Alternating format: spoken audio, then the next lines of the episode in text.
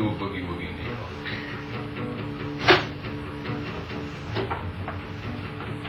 There she is, my queen, standing over by the record machine. Looking mighty pretty like the cover of some magazine. I like that. She's too cute to be a minute over 17. And my favorite. Cordy? No. What is- Meanwhile, I'm still thinking. Little Forgiveness? You should Little be Queen. embarrassed.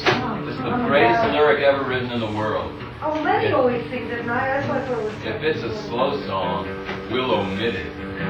But if it's a rocker, we're gonna get it. Come on, Queenie. It just goes. Chuck Chuck Berry really is